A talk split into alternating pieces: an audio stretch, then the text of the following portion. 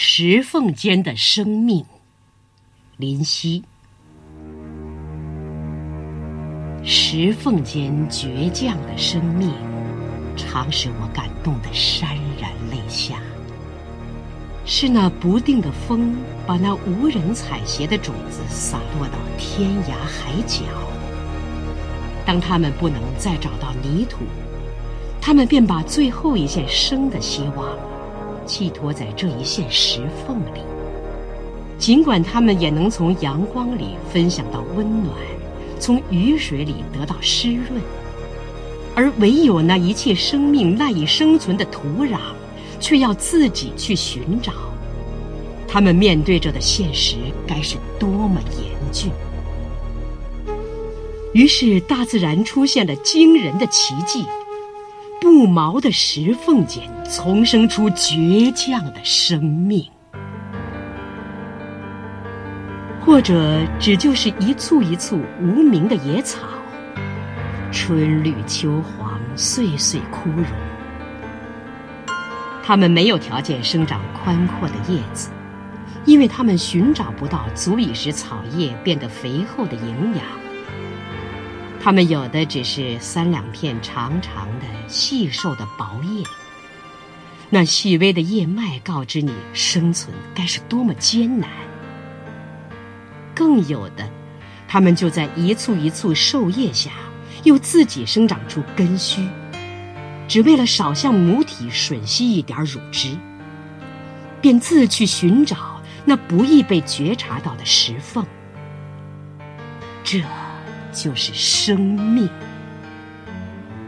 如果这是一种本能，那么它正说明生命的本能是多么尊贵。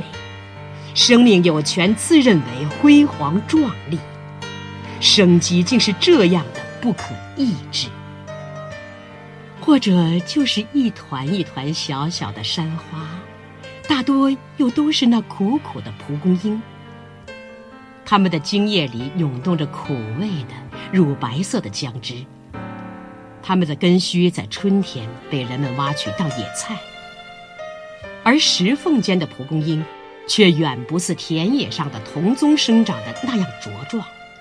它们因山峰的凶狂而不能长成高高的躯干，它们因山石的贫瘠而不能拥有众多的叶片。它们的茎显得坚韧而苍老。它们的叶因枯萎而失去光泽，只有它们的根，竟似那柔韧而又强固的金条，似那柔中有刚的藤蔓，深埋在石缝间狭隘的间隙里。生命就是这样被环境规定着，又被环境改变着。适者生存的规律尽管无情，但一切的适者。都是战胜环境的强者。生命现象告诉你，生命就是拼搏。如果石缝间只有这些小花小草，也许还只能引起人们的哀怜。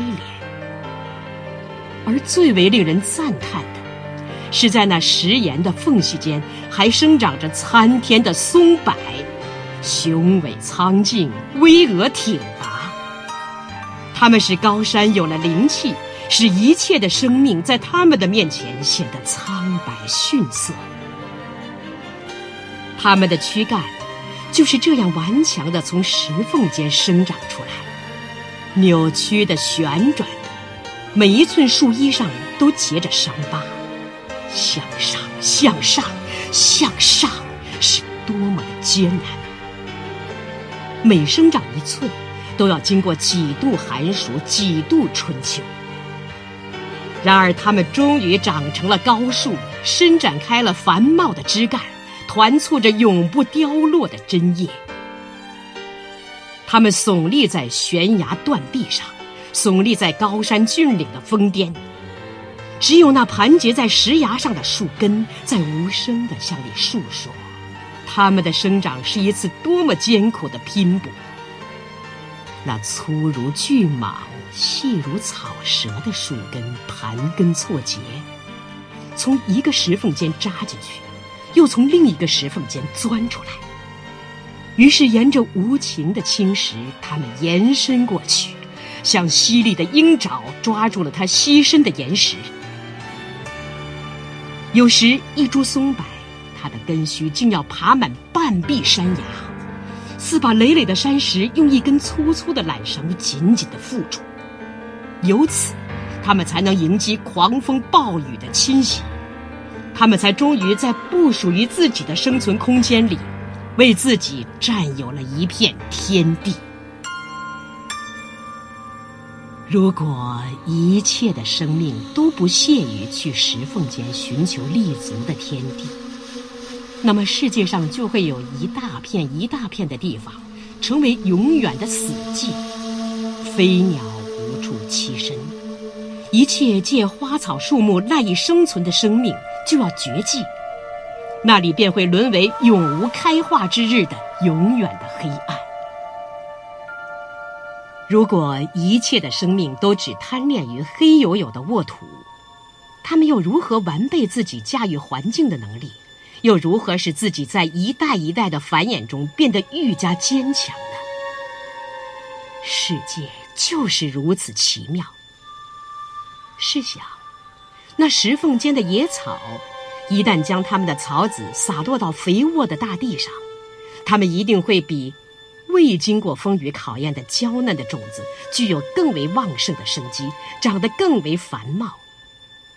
试想，那石缝间的蒲公英，一旦它们的种子撑着团团的絮伞，随风飘向湿润的乡野，它们一定会比其他的花卉生长得茁壮，更能经暑耐寒。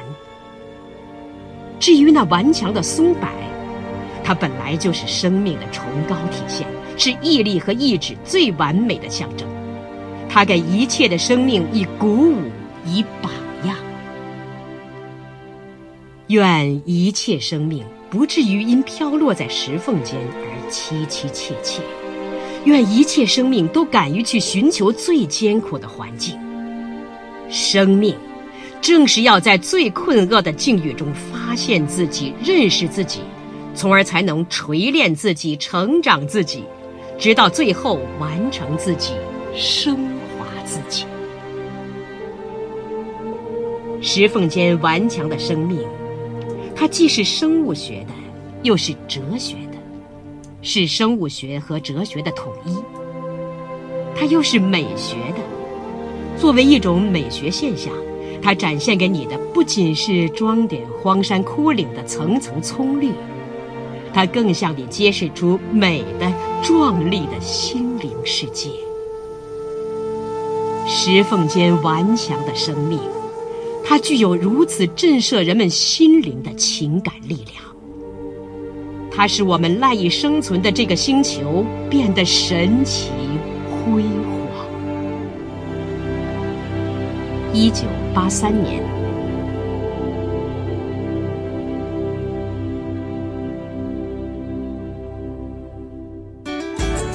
更多课文，请关注微信公众号“中国之声”。